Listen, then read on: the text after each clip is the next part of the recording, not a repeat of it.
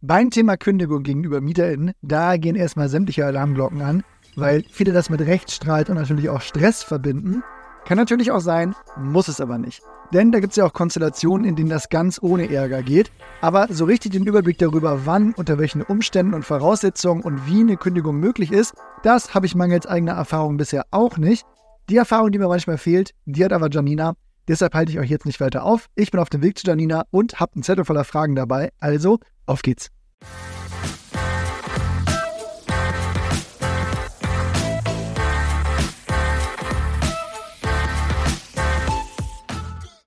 Hallo Janina. Zum Einstieg mal die Frage, hast du schon mal einen Mieter oder eine Mieterin gekündigt? Ja, tatsächlich schon einige Male, wenn es keinen anderen Ausweg mehr gegeben hat. Dann direkt mal im Anschluss, brauche ich für die Kündigung des Mietvertrags dann eigentlich wirklich einen Grund oder ist das wie beim Handyvertrag auch? Da steht eine Kündigungsfrist und wenn ich die einhalte, dann muss der Mieter das auch akzeptieren. Nee, nee, das kannst du dir direkt merken. Eine ordentliche Kündigung braucht einen berechtigten Grund. Also einfach nur, weil dir deine Mieter unsympathisch sind oder du potenziell besser vermieten könntest, reicht natürlich nicht. Und eine Kündigung ganz ohne Angabe von Gründen klappt schon mal gar nicht. Dazu gibt es in Deutschland den im Mietrecht verankerten Mieterschutz. Der schränkt die Kündigungsrechte des Vermieters ein. Ja, ist ja auch eine gute Sache. Ich wohne ja auch zur Miete und da möchte ich ebenso wenig, dass meine Family und ich von heute auf morgen hier raus müssen. Aber ich habe natürlich aufgehorcht beim Wort berechtigten Grund. Wie ist das definiert, was berechtigt ist und was nicht und welchen Einfluss hat das dann auf die Kündigung? Schließlich können wir uns ja alle vorstellen, dass die Gründe, wieso ich als Vermieter abmahnen darf, sehr, sehr unterschiedlich sein können. Ja, ganz genau. Da hast du natürlich total recht. Es kommt natürlich darauf an, wie schwerwiegend der Kündigungsgrund ist. Grundsätzlich gibt es zwei Arten von Kündigung. Die ordentliche bzw. fristgemäße Kündigung und die außerordentliche bzw. fristlose Kündigung. Ja, das hat wahrscheinlich jeder jetzt schon mal gehört. Aber das musst du auf jeden Fall nochmal unterscheiden.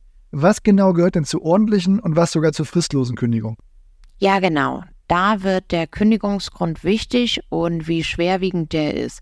Der Vermieter kann das Mietverhältnis ordentlich, also fristgerecht kündigen, wenn es einen berechtigten Grund gibt.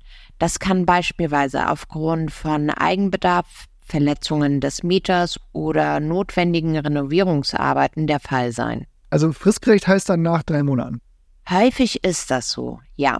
Aber es kommt darauf an, wie lange das Mietverhältnis besteht und auf ein paar soziale Aspekte.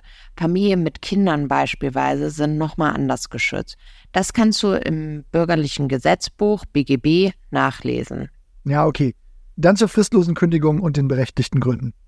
Eine außerordentliche Kündigung ohne Einhaltung der üblichen Fristen ist nur bei schwerwiegenden Verstößen möglich. Dazu gehören beispielsweise schwere Pflichtverletzungen des Mieters, die eine Voraussetzung des Mietverhältnisses unzumutbar machen. Auch hier muss ein berechtigter Grund vorliegen. Die Hürden sind da schon vergleichsweise hoch. Ich glaube, wir machen das jetzt noch einmal etwas allgemeiner. Gib mir doch mal eine Übersicht über alle grundsätzlich berechtigten Kündigungsgründe. Lass uns mit dem Offensichtlichen anfangen. Wenn die Miete nicht gezahlt wird, hast du natürlich irgendwann das Recht zu kündigen. Genau so ein Grund ist die Verletzung der Bestimmungen im Mietvertrag.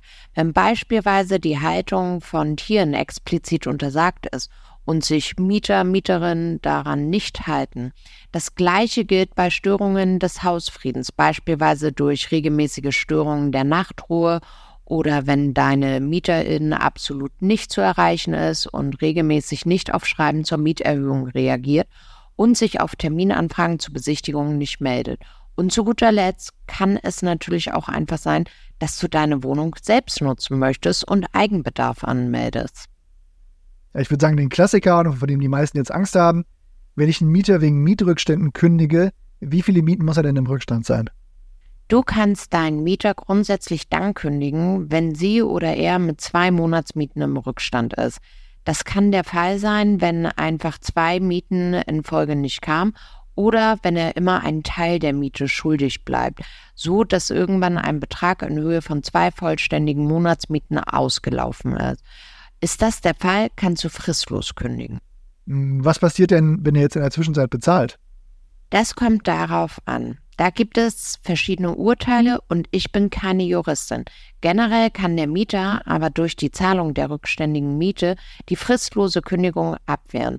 Viele Kündigungsschreiben haben dann aber hilfsweise auch eine ordentliche Kündigung wegen der Unzuverlässigkeit des Mieters.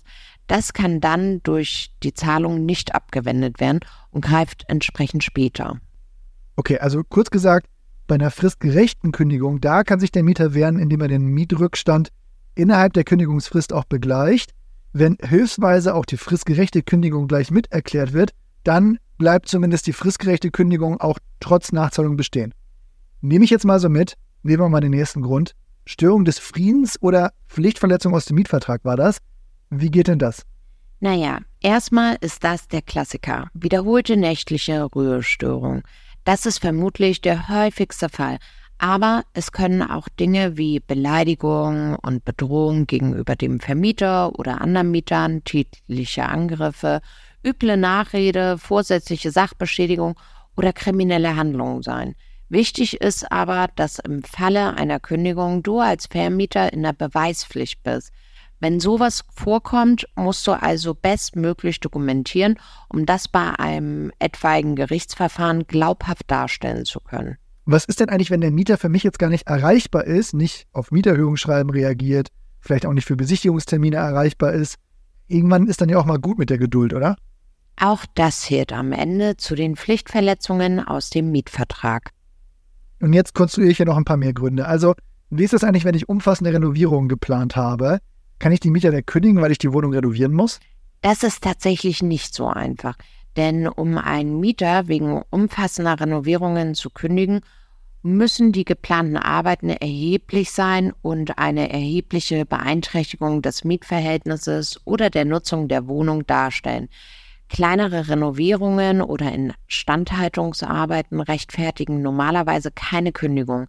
In der Kündigung muss definitiv die ausführliche Begründung aufgeführt werden.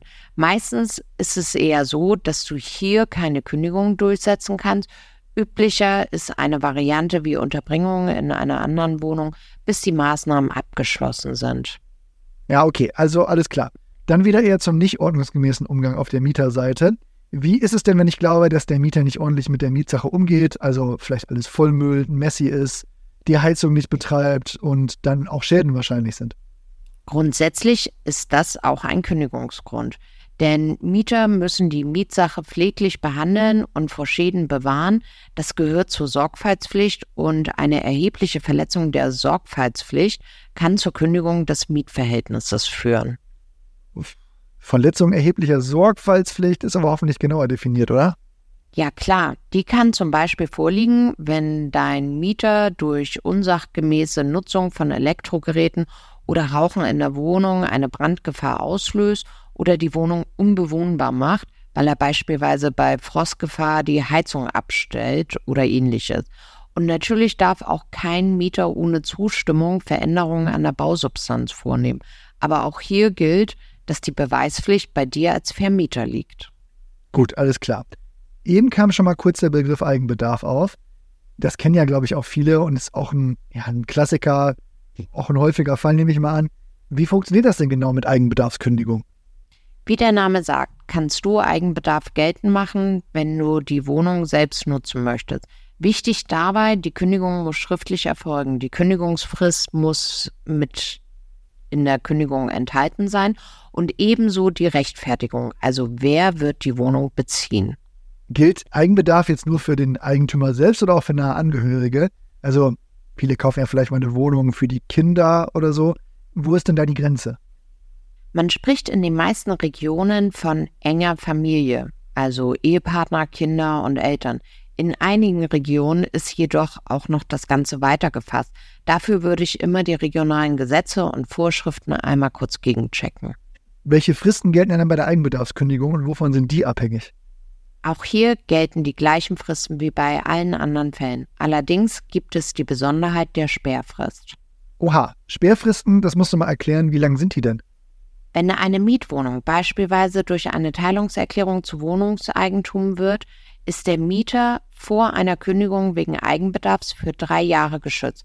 Die Sperrfrist beginnt mit dem Eintrag des neuen Eigentümers in das Grundbuch.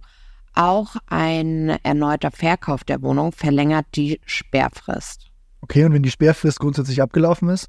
Naja, also nach Ablauf der Sperrfrist kann der neue Eigentümer Eigenbedarf anmelden.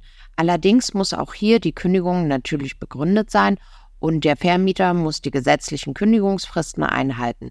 Übrigens verlängert sich die Kündigungsfrist jeweils um drei Monate, wenn das Mietverhältnis länger als fünf Jahre oder länger als acht Jahre besteht. Daher muss der Vermieter mitunter eine Frist von bis zu neun Monaten beachten. Ja, na gut, ist auch Teil des Mieterschutzes, aber bei sehr lang bestehenden Mietverhältnissen ja auch irgendwie fair. Ja, das ist schon sinnvoll. Eine Sache habe ich aber noch vergessen. Denn als letzte Möglichkeit können Mieter der Kündigung widersprechen und sich auf die Sozialklausel berufen. Was bedeutet das denn in so einem Fall? Das ist eine gesetzliche Bestimmung, die festlegt, dass es unter ganz bestimmten Bedingungen nicht möglich ist, Mietern wegen Eigenbedarf zu kündigen.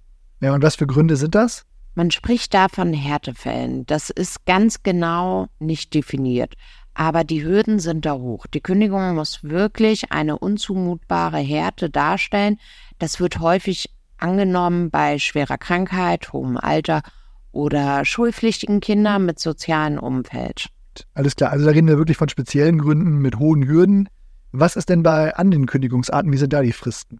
Die Kündigungsfrist variiert je nach Land und Rechtsordnung, aber normalerweise beträgt sie mehrere Monate. Sie kann länger sein, wenn der Mieter schon lange in der Wohnung lebt. Bedeutet in der Praxis, bei Mietverhältnissen von fünf bis acht Jahren ist eine sechsmonatige Kündigungsfrist vorgesehen. Für Mietverhältnisse von mehr als acht Jahren beträgt die Kündigungsfrist neun Monate. Ist im Mietvertrag allerdings etwas Längeres festgelegt, gilt natürlich das. Eine fristlose Kündigung ist nicht an bestimmte Fristen gebunden. So, schon wieder Zeit für die Takeaways. Du hast sicher gemerkt, der Mieterschutz, der wird in Deutschland groß geschrieben. Das ist auch wirklich sinnvoll. Das heißt als Vermieter eben oft aber auch, dass es ein bisschen komplizierter ist und die Hürden halt hoch sind. Wenn du die wesentlichen Gründe und Fristen aber beachtest, dann gibt es natürlich trotzdem gute Gründe für eine Kündigung. Denn wenn du deine Pflichten als Vermieter erfüllst, dann kannst du das natürlich auch von deinen Mietern erwarten. Wenn deine Mieter trotz Kündigung nicht ausdient, ja, dann kann es natürlich zu einer Räumungsklage kommen. Das hätte jetzt aber wirklich den Rahmen gesprengt, deshalb machen wir dazu nochmal eine eigene Folge. Bis dahin folgt einfach dem Feed. Wir freuen uns über Fragen und Feedback und bis zum nächsten Mal.